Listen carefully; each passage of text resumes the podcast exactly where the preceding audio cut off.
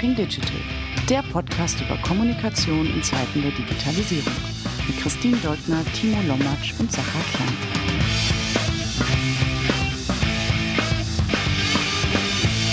Hallo und herzlich willkommen zu einer neuen Folge Talking Digital unter drei. Ähm, ich freue mich, dass ihr alle wieder eingeschaltet habt. Ich sitze hier heute wie ganz oft mit meinem lieben Kollegen Sacha Klein. Moin. Und äh, einer noch viel lieberen Gästin, äh, nämlich Solveig Gode vom Business Insider, die sich netterweise bereit erklärt hat, äh, uns heute zu begleiten in dieser Episode, denn äh, Timo ist im wohlverdienten Urlaub. Hallo Solveig. Hi Christine und hallo Sacha. Moin, schön, dass du da bist. Ja, Super schön, dass du da bist. Danke, ich freue mich auch sehr. Wir haben dich äh, spontan überfallen und uns riesig gefreut, dass du äh, Lust und Zeit hast. Genau, und vielleicht magst du unseren Zuhörerinnen einmal erklären, wer du bist und was du machst, wenn du dich bei uns im Podcast sitzt. Sehr gerne. Ich bin Wirtschaftsjournalistin bei Business Insider. Da bin ich jetzt seit knapp zwei Jahren. Davor war ich beim Focus Magazin. Bei Business Insider schreibe ich hauptsächlich über Handelsthemen, also alles, was ähm, ja im Englischen sagen wir Retail ähm, ja zusammenhängt, also die großen Discounter, Lebensmittel, Einzelhandel, aber auch viel Mode, Food ähm, und persönlich interessiert mich auch immer sehr das Thema Female Empowerment. Also wenn ich das kombinieren kann und irgendwie eine starke, interessante Frau aus äh, der Handelswirtschaft äh, sehe, dann schreibe ich auch immer sehr gerne darüber. Und ich mache einen Podcast für Business Insider. Macht und Millionen heißt er. Das ist ein True Crime Podcast über echte Wirtschaftskriminalitätsfälle. Und das machen wir jetzt seit in, seit einigen Monaten. Ich bin in der zweiten Staffel mit dabei, zusammen mit meinem Co-Host Kajan Özgens, der langjährige Investigativreporter ist und auch viele Fälle tatsächlich selber recherchiert hat. Und wir, ja, bereiten das da sehr investigativ auf und versuchen den Fall wirklich einmal nochmal, auch wenn die schon Jahre her sind, komplett neu aufzurollen mit neuen Erkenntnissen, neuen Informationen. Und genau, das macht sehr, sehr viel Spaß und ähm, ich lerne da tatsächlich selber auch noch sehr viel immer dabei. Ja, super spannend. Äh, große Hörempfehlung auch von mir. Ähm, ich fand den, den ganzen Ergo-Case super, super, äh, äh, nicht nur spannend, sondern auch aus kommunikativer Sicht natürlich äh, mhm ja. ich weiß gar nicht, ob man witzig sagen darf in diesem Kontext. Also es ist wahrscheinlich einfach alles schiefgelaufen, was man hätte äh, nicht machen können und sollen. Äh, von daher genau, auch die alten Cases sind einfach, äh, haben großes Potenzial, noch was äh, mitzugeben für heute. Darf ich kurz fragen, warum du ausgerechnet den Ergo-Case angehört mhm, hast? Mhm. Vor, oh Gott, ich darf es gar nicht sagen, vor sehr vielen Jahren, als ich noch studierte, haben wir uns tatsächlich extrem intensiv mit dem Fall auseinandergesetzt und sind das einmal so durchgegangen, äh, ähm, so Best Case, äh, How Not to Do It. Und äh, da werden einfach bei mir dann emotional viele Erinnerungen wach, weil wir da einmal so uns so komplett durchgearbeitet haben. Also ähnlich wie ihr, tief eingestiegen und das von beiden Seiten zu beleuchten, ist dann natürlich äh, für mich nachträglich nochmal ein, ein sehr cooler äh, und, und spannender Einblick gewesen. Die Krisenkommunikation beschäftigt dich dann ja anscheinend sehr. Das würde tatsächlich tatsächlich sehr gut auch zu unserer kommenden Folge passen, ohne jetzt zu viel zu verraten. Aber da geht es um ein, ja, hochpolitischen Fall, ähm, wo die Krisenkommunikation auch massiv schiefgelaufen ist. Also wer äh, wen es interessiert, hört dann gerne mal in Macht und Millionen rein. Da sprechen wir auch sehr viel über Krisenkommunikation. Ich glaube, es ist ein sehr guter Sidelink für alle Zuhörerinnen hier bei uns, ähm, denn das sind natürlich Themen, die auch äh, in regelmäßigen Abständen bei uns wieder auf, äh, aufschlagen. Genau, heute haben wir drei äh, aktuelle Themen mitgebracht, mit denen wir uns äh, beschäftigen wollen. Äh, du, Solveig, hast äh, den, den aktuellen Fall des äh, Beirats der digitalen, der jungen Digitalwirtschaft mitgebracht. Ähm, da geht es einem in großen Teilen darum, wie UnternehmerInnen, aber auch vielleicht PR-Leute äh, Journalismus und die Arbeit der Presse verstehen. Da gehen wir gleich drauf ein. Sacha äh, möchte sich beschäftigen, damit beschäftigen oder mit uns diskutieren zum Thema Expertenpositionierung. Also äh, wie wird man Expertin in den Medien und ist das überhaupt ein valides äh, Ziel, das man hier ansteuern darf? Und äh, ich würde gerne am Schluss nochmal den Bogen spannen, wenn wir noch genug Zeit haben, äh, zum Thema Own Channels, äh, sowohl aus Unternehmenssicht, aber eben auch aus journalistischer, äh, mit journalistischer Brille. Genau, vielleicht steigen wir aber einfach gleich ein. Und äh, es hat ja vor kurzem ein enorm großes Medienecho gegeben. Es passiert selten, dass ein, ein Positionierungspapier aus den vergangenen Monaten dann nochmal so tief aufgearbeitet wird und in allen äh, großen Wirtschaftsteils, auch Publikumsmedien diskutiert wird. Solveig, magst du noch mal erklären, was passiert ist, was wurde gefordert und was ist eigentlich bei euch in der Redaktion los gewesen, nachdem ihr das gelesen habt? Also was passiert ist, ist, ähm, das Handelsblatt hat ein Positionspapier aufgedeckt von diesem jungen digitalen Beirat, die unter anderem ähm, das Wirtschaftsministerium von Peter Altmaier beraten, eben was so Themen wie Startups, junge digitale Wirtschaft angeht. Und ich finde das grundsätzlich auch erstmal super, dass das Wirtschaftsministerium sich da natürlich auch ja ähm, Hilfe holt und auch die Menschen einlädt, die da Expertinnen sind und sich auskennen. Ähm, und da gab es ein Positionspapier, das auf die Website des Wirtschaftsministeriums gestellt wurde, tatsächlich aber schon im April, das dann aber relativ lange unbeachtet geblieben ist. Und ähm, das Handelsblatt hat dann diesen dieses Positionspapier irgendwann entdeckt. Da stand dann drin, das war von drei Hauptautoren geschrieben, ähm, dass diese Autoren oder der Rat sich wünschen würde, dass eine positivere Berichterstattung im Prinzip über ähm, Start-ups und Börsengänge von jungen Start-ups berichtet werden würde. Und es müsste doch irgendwie einheitlicher darüber berichtet werden, nicht nur über die großen IPOs, sondern auch von kleinen Start-ups. Und die Presse sollte doch dazu verpflichtet werden, sachlich, ähm, richtig und informativ darüber zu berichten. Und das ist natürlich ganz problematisch, weil das äh, verstößt natürlich gegen ähm, Artikel 5 des Grundgesetzes und die Pressefreiheit. Und ähm, das ist dann in dem Moment, wo das Handelsblatt das irgendwie aufgedeckt hat, ähm, hochgekocht. Und immer mehr Medien haben es aufgegriffen. Und ich glaube, das kamen dann die ersten Push-Nachrichten rein. Und wir haben das dann alle gesehen. Und ich glaube, ich weiß gar nicht mehr, meine eine Kollegin hat die erste Push-Nachricht gesehen und spricht das an, so, habt ihr das gerade auch alle bekommen? Dann poppt es bei uns auf und dann wir alle so, okay, meinen die das gerade ernst? Also das ist ja wirklich eine Beschneidung der Pressefreiheit. Mhm. Diese drei Autoren des, des Positionspapiers ähm, waren auf jeden Fall drei Größen der Szene. Wirklich bekannte Gründerinnen und Gründer. Und ähm, die haben das scheinbar alle nicht so richtig gewusst, was da eigentlich in diesem Positionspapier steht oder das auf jeden Fall nicht ganz überprüft. Das kam im Nachhinein raus.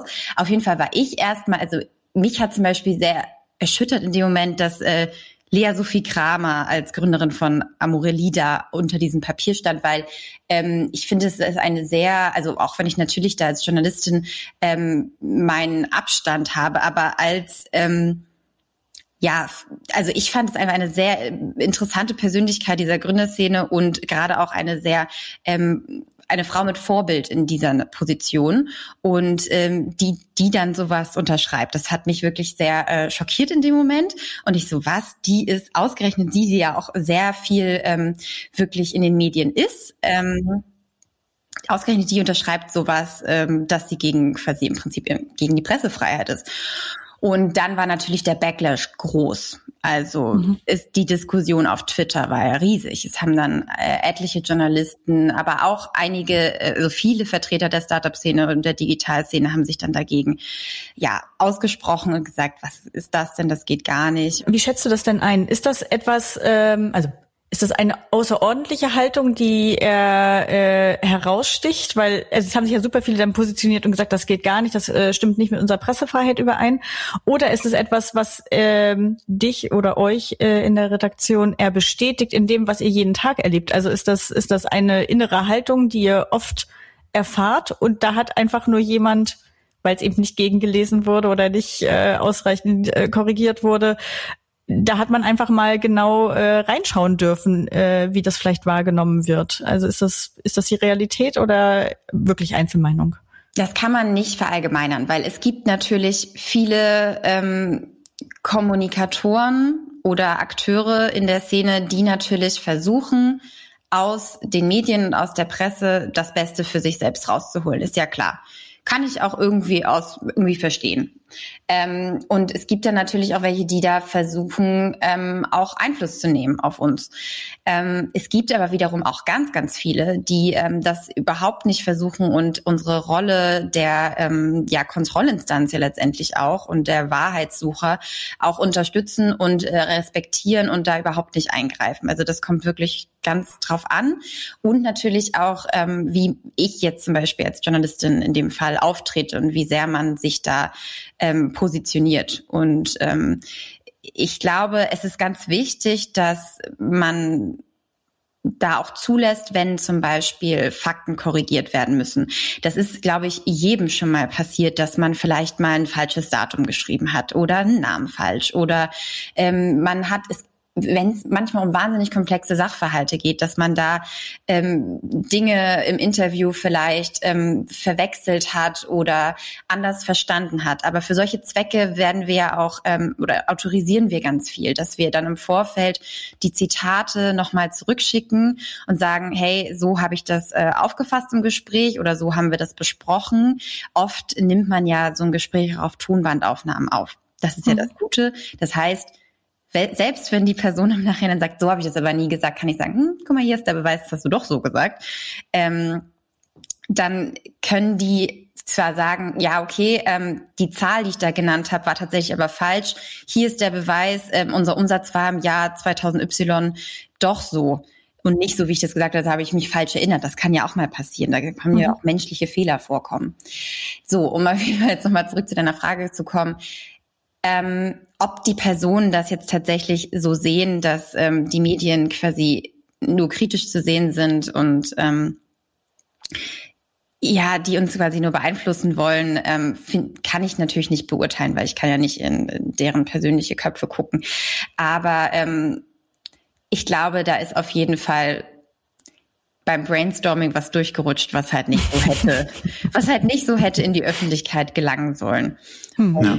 Ich war tatsächlich bei dieser ganzen Geschichte auf zwei Ebenen verwundert. Ähm, einmal den, den Tathergang hast du ja gerade fast minutiös äh, beschrieben, Savek, und ähm, das allein fand ich schon ungewöhnlich, dass da eine Anspruchshaltung von Menschen, die es eigentlich besser wissen müssten, existiert, die ähm, quasi an Arroganz eigentlich nicht ähm, zu übertreffen ist. Das ist schon besonders. Ähm, und in gewisser Weise wundert sie mich dann doch wiederum nicht, weil wir natürlich auch im Gespräch mit einigen potenziellen Kundinnen und Kunden ähm, das durchaus auch erleben, dass da Finanzierungsrunden bevorstehen und sie dann sich an einen Dienstleister wie uns wenden und sagen, wir haben hier eine Runde in Höhe von, keine Ahnung, 300.000, 500.000, 700.000 ähm, und ähm, das muss doch einen Handelsblattartikel geben. Ähm, und jetzt kann man das Handelsblatt oder aber eben auch andere Wirtschaftsmedien wie Business Insider aufschlagen. Also per se gibt es erstmal keinen Anspruch überhaupt auf eine Berichterstattung. Und zweitens ähm, kann man ja durchaus vergleichen, über welche Größen vielleicht äh, geschrieben wird. Aber selbst diese quantifizierbaren äh, Vergleichswerte sind ja noch keine Garantie für eine Berichterstattung, weil es ja auch durchaus immer noch andere Faktoren gibt, ähm, Stichwort Storytelling und Stichwort Newswert. Was ich fast genauso spannend fand, ähm, wie die ähm, wie überhaupt die Tat war, letztendlich der Umgang von eigentlich versierten Personen mit diesem ganzen Malheur, weil da ist das Kind in den Brunnen gefallen und ähm, und viele der Involvierten oder derjenigen, die Mitglied in diesem Beirat sind, haben dann entweder gar nicht reagiert oder ähm, erst spät reagiert. Und was ich dann ähm, auf einer nicht mehr kommunikativen, sondern sachlichen Ebene spannend fand, war eine ein Statement auf LinkedIn. Ähm, ich nenne jetzt einfach mal keine Namen, um niemanden exemplarisch in die Ecke zu stellen, aber Zitat, ich habe an der letzten Sitzung des Beirats nicht teilnehmen können und habe mich in die Entwicklung der veröffentlichten Version des Papiers nicht weiter eingebracht. Ein solches Versäumnis darf bei derartig wichtigen Themen, unter denen am Ende mein Name steht, nicht vorkommen. Ich hätte stärker überprüfen müssen, welche Inhalte publiziert werden. Ähm, und das finde ich, ist nicht nur eine Respektlosigkeit gegenüber der Presse, das ist irgendwo auch eine Respektlosigkeit gegenüber dem Beirat, gegenüber dem Ministerium. Und in allerletzter Konsequenz war, dieser Beirat existiert ja am Ende für die Volkswirtschaft, beziehungsweise für, für die Einwohner der Bundesrepublik Deutschland. Das ist irgendwo auch eine Respektlosigkeit gegenüber dem ganzen System, weil wenn du die Ehre angeboten oder wenn, wenn das an dich herangetragen wird, äh, eine so große Ehre, Mitglied eines solchen Beirats zu sein und letztendlich auch die politischen Geschicke des Landes in irgendeiner Weise mit äh, bestimmen zu können. Und du dann aber, weil du vielleicht äh, deine Eitelkeit dich dazu bringt, dass du zu vielen solchen Gelegenheiten Ja sagst, an, an solchen Gremien nicht mehr teilnehmen kannst, dann stelle ich mir doch tatsächlich die Frage, worum geht es eigentlich diesen Personen überhaupt? Ähm, permanent mit ihrem Gesicht in der Öffentlichkeit zu stehen oder wirklich das zu tun, was sie angeblich tun wollen, nämlich Deutschland ein gutes Stück voranbringen. Und irgendwie glaube ich, dass beide Dinge durchaus mit zusammenhängen, nämlich der Anspruch auf eine positive Berichterstattung, weil ihnen seit Jahren suggeriert wird, dass das deutsche wohl äh, von, von Startups und Innovationskultur abhängt ähm, und aber auch gleichzeitig äh, die, die, das Selbstbewusstsein zu sagen, ich bin da zwar Mitglied, aber ich nehme da nicht dran teil. Absolut. Ich finde das gerade sehr spannend, was du gesagt hast, dass das ja auch eine ähm, Respektlosigkeit gegenüber des Wirtschaftsministeriums und des Beirats und der gesamten Volkswirtschaft in dem Moment ja auch ist. Weil, wie gesagt, wenn der Name unter so einem Positionspapier steht, dann gehe ich doch davon aus, dass diese Person auch dieses Stück auch mitgeschrieben hat. Und wenn sie dann gar nicht vor Ort war im Prinzip und gar nicht gelesen hat, was da eigentlich drinsteht, wofür ist sie dann eigentlich Teil dieses Beirats? Also wenn das dann im, in dem Moment irgendwelche VertreterInnen geschrieben haben, ähm, dann macht das doch auch gar keinen Sinn, diese prominenten Namen, die ja sich als Expertinnen ähm, da positionieren, die dann auch in diesem Beirat zu haben. Das äh, finde ich einen sehr, sehr interessanten Punkt, den du da aufgemacht hast. Und ich glaube auch, dass das wirklich miteinander zusammenhängt, eben mit diesem Wunsch natürlich nach positiver Berichterstattung. Was mir dabei auch gerade noch eingefallen ist, ist ähm, ein wahnsinnig gutes Beispiel, ist ja gerade auch Wirecard. Ähm, ich weiß noch, wie die, wie damals, als ich beim Fokus war, ähm, Wirecard groß in den Medien geworden ist, die ersten Male quasi und ähm, in den DAX eingetreten ist, anstatt der Commerzbank. Die Commerzbank ist herausgeflogen und Wirecard stattdessen rein. Dann wir natürlich auch Storytelling-mäßig gesehen, okay, so alte Wirtschaft geht, New Economy kommt und ähm, das, da muss man natürlich ganz, ganz doll aufpassen, weil alle haben sich natürlich gefreut, irgendwie so ein neues deutsches Vorzeigeunternehmen zu haben ähm, aus der Digitalwirtschaft und gleichzeitig hat da anscheinend haben sämtliche Instanzen, also ich meine, gut, die FT hat es dann ja im Endeffekt aufgedeckt, aber ähm, wirklich lange haben ja viele Medien das auch nicht ähm, ernst genommen und die Politik ja auch nicht. Also da hat ja, da haben ja sämtliche Instanzen drüber hinweggeguckt. Und gerade aus diesem Grund aus, das ist eigentlich das perfekte Beispiel dafür, warum das eben nicht passieren darf, was in diesem Positionspapier gefordert wurde. Was habt ihr denn als Redaktion ähm, tatsächlich für euch oder was für was für Diskussionen habt ihr denn in der Redaktion geführt? Also ich, ich meine klar, ich, ich glaube, das was was dich am meisten bedrückt hat, hast du ja schon mit Verweis auf Artikel 5 Grundgesetz ähm, geäußert. Ähm, gibt es irgendwelche, keine Ahnung, Dinge, die hängen geblieben sind, Konsequenzen, dass man mit, mit, mit bestimmten Leuten vielleicht in Zukunft vorsichtiger arbeiten wird ähm, oder ist so etwas grundsätzlich für für Leute, die ähm, in der Presse aktiv sind, eigentlich nicht möglich. Nun bin ich in der Position, dass ähm, ich nicht besonders viel über Startups mehr schreibe. Es gab eine Zeit lang, da habe ich mehr über Startups geschrieben.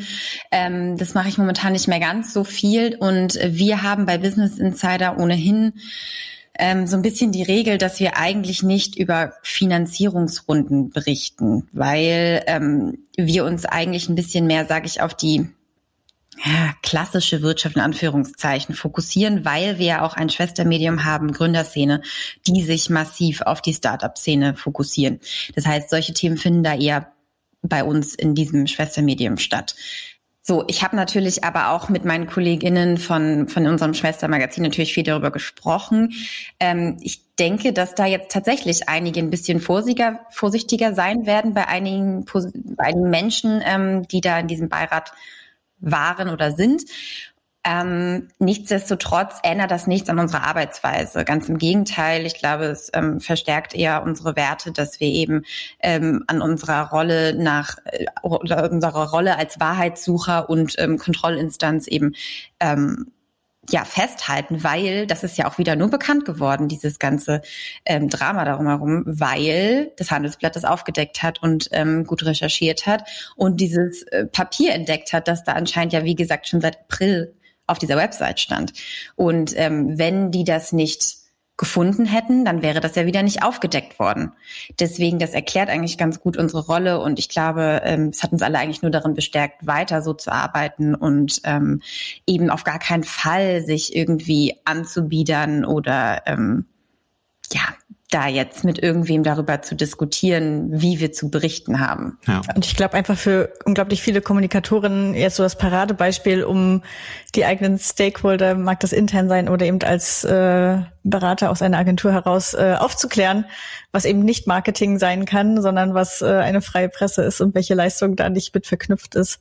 Ähm, zumindest meine Erfahrungswerte, dass das sehr sehr dienlich ist an der Stelle. Ja, vielleicht aber auch tatsächlich ein gutes äh, Momentum, um zum zweiten Thema überzugehen, mhm. weil so weit weg ist das gar nicht.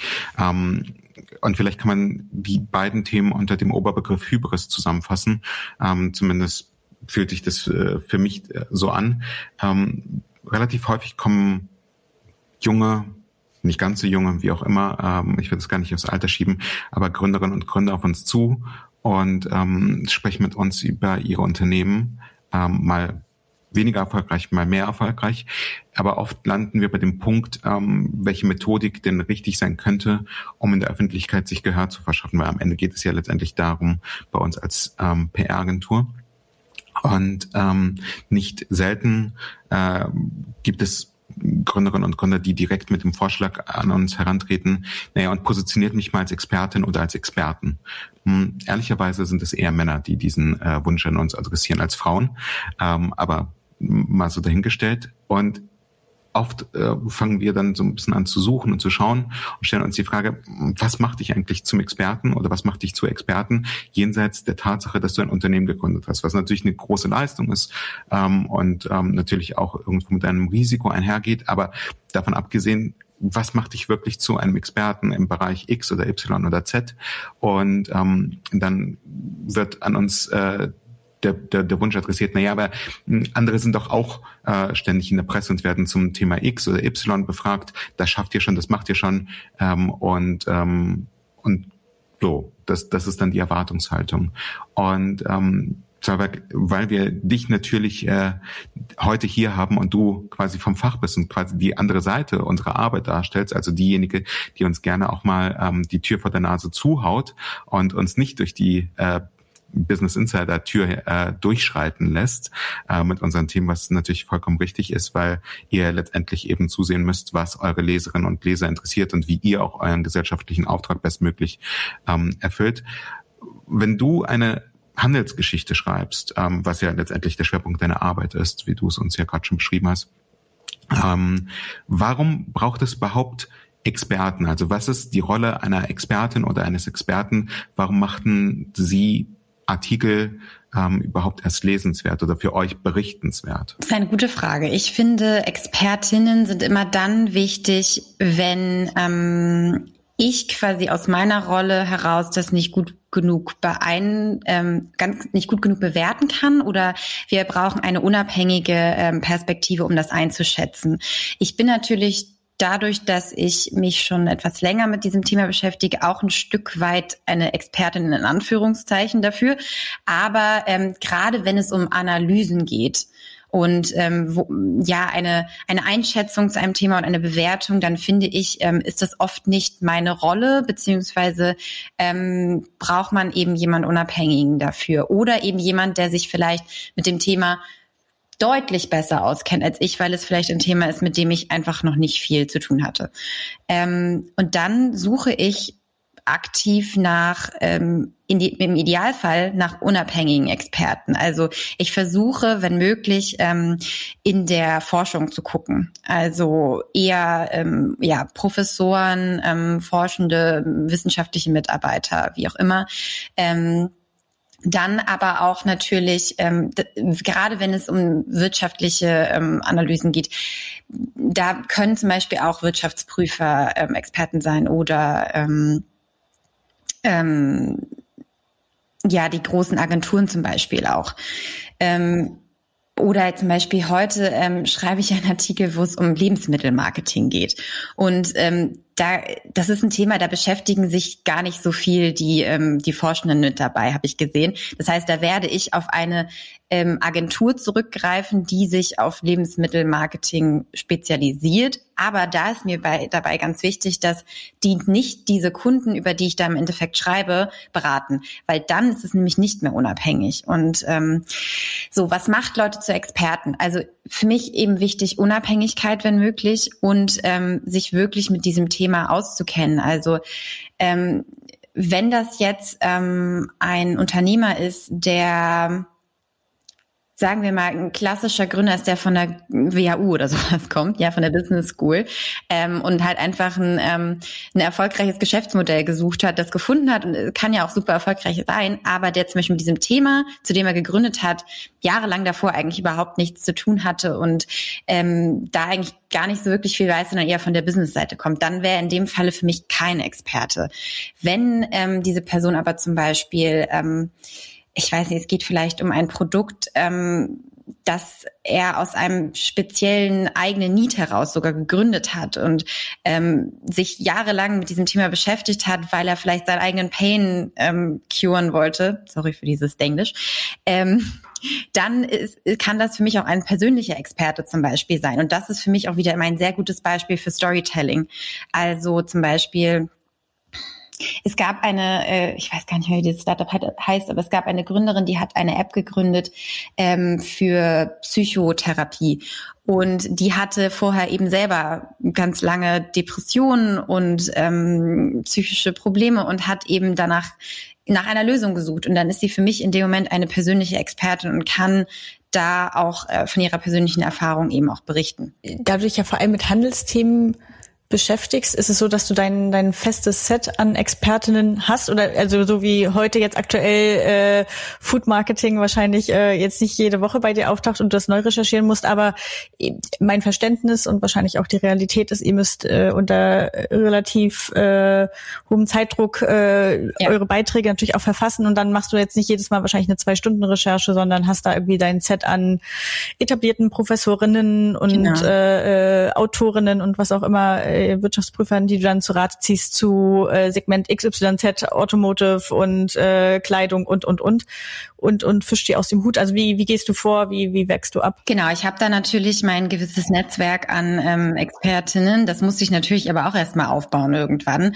Und mhm. das erweitert sich ja auch konstant. Und dann ähm, äh, verringert sich das auch immer mal wieder, weil ähm, manche Menschen die Jobs wechseln oder sich auf andere Themen spezialisieren oder ich auch einfach merke, ähm, der oder die Expertin äh, XY ähm, ist einfach nicht so einfach in der Zusammenarbeit zum Beispiel. Also ich brauche dann auch wirklich jemand, der schnell antwortet im Idealfall, der auch oder die ähm, auch einfach gute Sachen sagen. Es gibt ja wirklich auch tolle Wissenschaftler und Wissenschaftlerinnen, die aber so sehr in dem Thema drin sind, dass sie ähm, das Thema, was ich brauche, quasi nicht wirklich zu fassen kriegen in ihren, mhm. in ihren Worten und ähm, keine Aussagen treffen, die ähm, wirklich für mich dann ähm, eine Analyse darstellen oder ähm, es dem Leser nahebringen. Das kann dann natürlich meine Aufgabe sein, dass ich das über, übersetze, aber ähm, es macht meine Arbeit natürlich auch deutlich schwerer und es gibt da gewisse Menschen, die sich halt einfach, die drauf haben, das klar und knackig zu formulieren. Natürlich greife ich dann eher auf diese Expertinnen zurück. Es mhm. muss natürlich aber auch immer passen. Ähm, aber es gibt da einige, ähm, die auch gerade zum Beispiel in, in Wirtschaftswissenschaften da etwas breiter aufgestellt sind, zum Beispiel, die ähm, dann auch weil wir eine gute Zusammenarbeit in dem Falle dann haben, ähm, sich vorher nochmal die Themen angucken, die sich extra nochmal darin einarbeiten und sagen, okay, geben Sie mir nochmal zwei, drei Stunden, dann lese ich mich dann nochmal ein, besorge mir nochmal extra Zahlen. Und das ist für mich natürlich super, weil die sich dann extra darauf vorbereiten. Ähm, ich habe eine gute Analyse und ähm, in dem Moment haben sie natürlich auch ähm, Exposure in den Medien. Mhm. Vielen Dank für die Einschätzung und äh, quasi das, das Mini-Pro-Seminar für alle PRlerinnen und PRler, die jetzt äh, besser verstehen, was Menschen äh, überhaupt aus, aus deiner Sicht und aus der Sicht deiner Kollegin ähm, die Chance gibt, zu ähm, Expertin zu werden. Kehren wir mal zurück zu, zu diesem Kerngedanken der Hybris. Wie oft wirst du denn von Leuten äh, kontaktiert, die all das nicht mitbringen und die trotzdem dir das Selbstverständnis suggerieren, äh, die geeignete oder der geeignete Experte in dem Bereich äh, zu sein, der vielleicht für dich durchaus relevant wäre? Bestimmt vier E-Mails am Tag. also wirklich oft. Und das sind eben oft dann tatsächlich auch diese typischen Vertreter aus der Startup-Szene. Ja, ähm, CEO XY hat das und das Unternehmen gegründet und ähm, ist deshalb Experte oder Expertin für XYZ. Wollen Sie da nicht mal ein Interview machen? Und ähm, da fehlt ganz oft auch einfach bei diesen Anfragen die Vorrecherche. Ähm, Nummer eins, worüber schreibe ich eigentlich? Was ist für mich eigentlich interessant? Mhm. Ich kann das natürlich auch immer weiterleiten, wenn das für uns in der Redaktion interessant ist, wenn ich sage, das ist ein spannendes Thema, nur nicht für mich, sondern vielleicht für meine Kollegin oder meinen Kollegen, dann leite ich das natürlich auch weiter. Ähm, und ich finde es auch gut, dass proaktiv äh, Anfragen rauskommen, auf jeden Fall. Also das hilft mir auch oft und oft werde ich darauf auch ähm, ja auf spannende Persönlichkeiten oder spannende Themen aufmerksam, auf jeden Fall. Aber viel ist natürlich auch dabei, wo ich sage, das war irgendwie nicht so gut durchdacht, diese E-Mail. Ähm, ich kann natürlich aber auch den Druck auf der anderen Seite verstehen. Aber ähm, man sollte, glaube ich, in solchen um das jetzt lösungsorientiert quasi zu aufzulösen. Äh, man sollte, glaube ich, bei solchen Anfragen immer überlegen, ähm, was ist die Geschichte dahinter? Ähm, wir formulieren immer zum Beispiel eine Arbeitszeile und ähm, das könnte man, glaube ich, den PR-Verantwortlichen in diesem Falle auch mit an die Hand geben. So was, was wäre eigentlich der ideale Outcome ähm, dieser, dieser Nachricht, dieser E-Mail, die ich schicken will? Und ähm, wofür oder was genau könnte dieser Experte oder diese Expertin jetzt sagen, ähm, was halt auch schon einen Ausblick darauf gibt. Weil oft ist es so, ja, wollen Sie ein Interview mit ihm als Experten? Ich weiß, ich weiß ja gar nicht, was er sagen will und wozu. Und ähm, das ist dann sehr unkonkret. Und mhm. ähm, da merkt man dann halt, da ist, steckt nicht so viel, ähm, äh, ja, nicht so viel, nicht so viele Gedanken dahinter, die man sich gemacht hat und ähm, vielleicht eben auch nicht so viel Hintergrund äh, wissen in dem Falle. Hm. Sacha hat eingangs äh, so nonchalant äh, als als äh, Seitenrandnotiz äh, gesagt, Oft sind es die Männer, die damit äh, um die Ecke kommen und weniger die Frauen. Ich habe, ich fühlt sich schon fast an wie in einem anderen Leben, aber es war Anfang des Jahres auf Clubhouse ähm, ja, eine, eine Unterhaltung beigewohnt äh, von Schweizer Medientreibenden und das war eine super spannende Unterhaltung. Die haben sich nämlich ausgetauscht. Das waren, da ging es überhaupt nicht um, um PR, sondern wirklich äh, um RedakteurInnen, die sich damit beschäftigen. Wie stellen wir eigentlich Frauen in den Medien da, angefangen von der Bildsprache über äh, wie viele Expertinnen gibt es eigentlich, die äh, zitiert werden und äh, da auch Zahlen gebracht haben. Ich glaube, es waren 70 oder 80 Prozent aller Zitate gehen immer noch auf Männer zurück. Ähm, ist aber überhaupt nicht die Realität äh, in allen Wirtschaftszweigen und äh, überhaupt nicht gerechtfertigt. Und ähm, für sich Tools äh, diskutiert haben, wie man das eben aufheben kann, so spezielle Frauennetzwerke, äh, äh, Unternehmerinnen-Netzwerke und so weiter, um dann eben an ihre, du hast ja auch gesagt, wie du Recherche betreibst, äh, an, an ihre Kontakte zu kommen. Und haben da aber auch gespiegelt, dass es gar nicht so einfach ist, äh, selbst wenn die Frauen dann äh, an den Apparat gekommen sind, die dann sagen so, ich, ich kann das gar nicht, also nicht, weil ich nicht will, ich, ich muss mein Business schaffen. Also auch diese die unterschiedliche Einschätzung. Ähm, genau, gibt es äh, gibt es für für dich oder euch auch eine eine Priorisierung oder ist das überhaupt Thema oder geht es wirklich einfach um die Fachexpertise und ihr schaut ähm, dann nicht auf alle anderen Merkmale? Wie wie ist das von Wichtigkeit? Ich gucke in meiner Recherche nicht primär auf das Geschlecht der Expertinnen, weil ähm, es mir wirklich darum geht zu gucken, wer kann das jetzt am besten einordnen. Und ähm, äh, in dem Moment ist es mir auch, also ich versuche schon zu gucken, dass ich eine möglichst ausgeglichene ähm, Anzahl von sowohl Frauen als auch Männern in meiner Experten, in meinen Expertenrollen quasi habe. Aber es ist nicht immer möglich, weil ähm, man muss natürlich auch gucken, wo sind die Experten ähm, zu, zu genau dem Themengebiet und ähm, wer ist da jetzt Vorreiter? Und ich möchte natürlich im Idealfall immer den Vorreiter oder die Vorreiterin für diesen Bereich mhm. haben. Nichtsdestotrotz freue ich mich immer, wenn ich eine Frau für diesen Bereich finde, ähm, weil es wirklich eher selten ist, tatsächlich. Ähm, ich habe da aber zum Beispiel eine ganz tolle, die ich immer gerne anrufe. Ähm, ich habe aber auch zum Beispiel einen Experten, einen männlichen Experten, den ich auch bei sehr, sehr vielen Dingen anrufe, weil ich weiß, ähm, der positioniert sich ganz klar und sie tut es eben zum Beispiel in dem Falle auch. Und mir ist so ein bisschen aufgefallen, es ist jetzt nur eine These, ähm, dass oft äh, gerade WissenschaftlerInnen, wenn ich mit denen telefoniere, mh, mm, nicht so spitz und klar in ihren ähm, Formulier, also das heißt klar, also nicht so, die treffen nicht so polarisierende Aussagen vielleicht. Also die sind da eher sehr vorsichtig. Das ist das und, Wesen der Wissenschaft, äh, für ein für jedes Für gleich drei Gegen zu finden. Ja, mhm. das ist ja auch korrekt und das ist ja auch richtig. Ähm, aber natürlich möchte ich ähm, im Idealfall jemanden, der mir ähm, in einer Analyse gleichzeitig auch die spannendsten Aspekte quasi mhm. liefert. Und ähm, da habe ich oft gemerkt, dass das bisher gerade im Wirtschaftsbereich vielleicht eher häufiger von Männern kommt. Das ist aber eine These, die ich überhaupt nicht beweisen kann. Das ist einfach nur so ein Gefühl. Und ich glaube, es hat vielleicht oft damit zu tun, dass ähm, Frauen vielleicht eher vorsichtiger kommunizieren, vielleicht noch in diesem Bereich. Mhm. Aber du hast ja was ganz Spannendes vorhin erzählt, dass du auf Club, Clubhouse eben auch ähm, ein, eine Lösung quasi gesehen hast, wie man sowas angehen könnte, wie man mehr Expertinnen in den Medien auch haben kann. Das kann ja für mich vielleicht auch ganz spannend sein. Magst du das nochmal kurz erzählen? Ja, total, genau. Also tatsächlich haben die sich, ähm, also das waren ja verschiedene äh, RedakteurInnen da im Gespräch, aber da wurde dann diskutiert, äh, wie sich ihre Kartei aufgebaut haben, um dann eben, wie gesagt, an, an, an Verbände von, von nicht nur Gründerinnen, Unternehmerinnen zu gehen und äh, sich von denen auch vorab aktiv diese diese Frauenexpertin zu ziehen für den Fall, dass sie es dann später brauchen und die gleich parat zu haben, weil die eben genau das gesagt haben. Ich habe nicht die Zeit in dem Moment dann, äh, wie finde ich die erstmal, wo weiß ich, weil die ist im Zweifel auch nicht so präsent wie ihr äh, sehr lauter äh, Counterpart, äh, männlicher Counterpart, ja, der schon äh, hundertmal zitiert wurde, der aber im Zweifel vielleicht nicht der bessere Experte ist, sondern äh, die hat eine ganze Menge zu sagen. Ich kenne die nur noch nicht.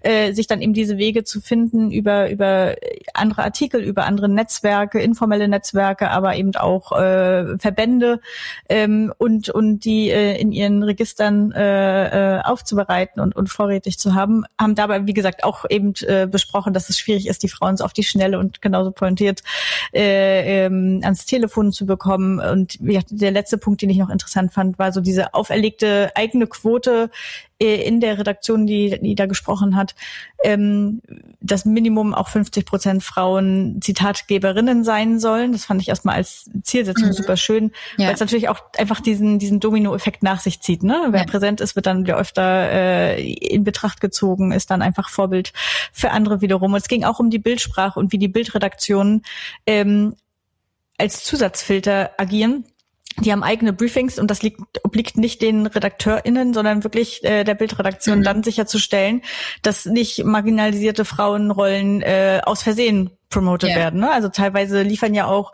ähm, Menschen private Fotos zu für die Berichterstattung und die dann eben abgelehnt werden oder wenn es war konkret von einem Politiker die Rede, äh, der am Esstisch saß und seine Frau hat für die Redakteure, die da gerade zu Besuch waren, äh, in der Küche etwas zubereitet mhm. und da sind natürlich auch Fotos entstanden und die haben sich aber aktiv dagegen entschieden und wollten eben diese Fotos nicht haben, wo mhm. äh, der der macht äh, mächtige mhm. Politiker mhm. am Tisch sitzt und seine seine Hausfrau dann das Catering mhm. übernimmt. Ob die dann diese diese Rolle überhaupt im Leben hat oder nicht, ja. war dahingestellt. Es ging einfach nur, was transportieren wir eigentlich nach ja. außen, wenn dieser Mensch äh, dort so sitzt und verfestigen wir dann nicht Rollenbilder, die wir gar nicht irgendwie äh, proklamieren mhm. möchten.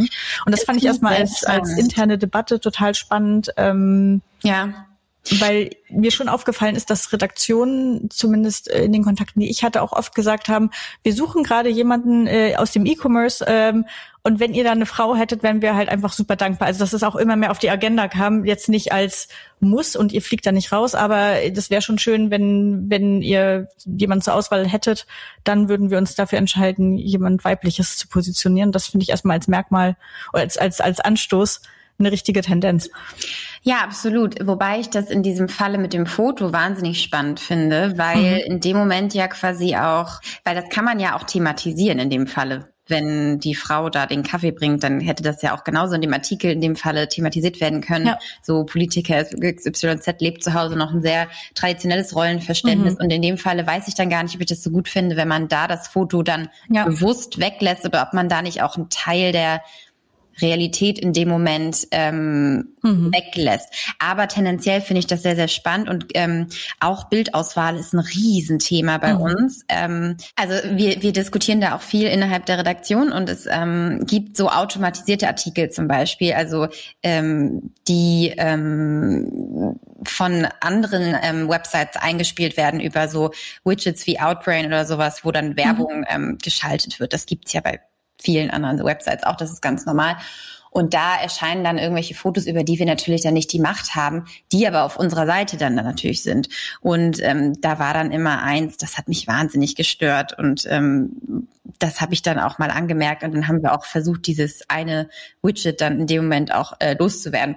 Weil ähm, das ist sehr wichtig, finde ich, dass man da gerade auch auf die Bildsprache auch immer in Zusammenhang mit der Zeile und sowas ähm, mhm. achtet, weil ähm, das kann natürlich auch irgendwelche Rollenbilder, wie gesagt, verfestigen. Und ähm, ja, so eine Quote bei ähm, Expertinnen in der, in der Zitierung haben wir jetzt noch nicht. Ähm, Wäre aber natürlich mal eine interessante äh, eine interessante Idee, das zu diskutieren. Und ähm, ich glaube, äh, als junge Frau bin ich eh immer ähm, motiviert, ähm, ja, da auch andere Frauen auf jeden Fall zu Wort kommen zu lassen und ähm, darauf zu achten. Und ähm, vielleicht kann man das ja, ich glaube, das ist was, was ich mal in unsere Redaktionskonferenz auf jeden Fall mitnehme, weil ich finde, das hat die NZZ mhm. in dem Fall ja ganz spannend gelöst.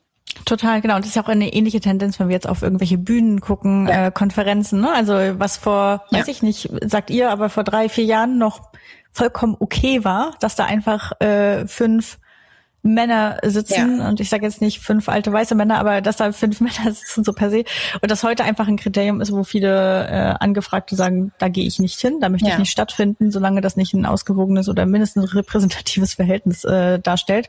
Ja, ähm, genau und das jetzt irgendwie zu überlegen, ob das die Zukunft der Medienlandschaft auch schafft, ist glaube ich auch eine, eine, eine super spannende Frage. Auch übrigens eine Frage, mit der wir uns in unserem Podcast auch immer beschäftigen, weil mhm. die Wirtschaftskriminalität ist wahnsinnig männlich geprägt. Ähm, mhm. Es ist wirklich schwierig, ähm, da weibliche äh, Wirtschaftskriminelle zu finden. Und ähm, wir hatten dann zum Beispiel einmal den Fall ähm, Susanne Klatten, die ja erpresst wurde. Mhm. Da war sie natürlich theoretisch das Opfer, aber in dem Falle haben wir es eigentlich ein bisschen umgedreht, weil sie ähm, sich, sie hat die Geschichte ja selber umgedreht. Sie hat dann am Endeffekt ihn gestellt und ähm, sich selbst ermächtigt und ähm, sich ihre Souveränität wieder zurückgeholt. Und in dem Falle fand ich das sehr, sehr spannend. Aber ja, das ist ähm, äh, echt ein Thema. Wir müssen jedes Mal echt graben, um für die Staffeln dann eben auch mal eine Frau als Hauptakteurin zu finden. Die Frage ist, ist das ein soziologisches Problem, weil Frauen nicht die nicht über die kriminelle Energie verspüren oder äh, dringt ja eigentlich zu, zu dem Kern der Diversitätsfrage vor, dass Frauen nach wie vor immer noch nicht in genug äh, entscheidenden Positionen in der Wirtschaft sitzen und deswegen gar nicht die Möglichkeit haben, kriminell zu sein. Ähm, insofern. Das in der Konsequenz rauszufinden, finde ich jetzt spannend. da, da hätten wir, Solveig, die passende Expertin für dich äh, an, an, an der Hand, eine Professorin von der ESCP, äh, ah. die, die, die sich mit dem Thema äh, des Female Leaderships beschäftigt und da seit Jahrzehnten schon Forschung betreibt, aber das ist dann wiederum eine andere Geschichte und eher vielleicht dann doch wieder beim Expertenthema angesiedelt. Sehr spannend. Den Kontakt könnt ihr mir gerne mal weiterleiten. Ich finde das als Ausstieg sehr schön. Gibt es endlich mehr weibliche Wirtschaftskriminelle, äh, wenn wir eine Frauenquote einführen in den Vorständen? Steile These. Ein sehr interessanter Zusammenhang auf jeden Fall. Lasst uns gemeinsam daran arbeiten, Frauen in die Kriminalität zu bringen. Oh Gott.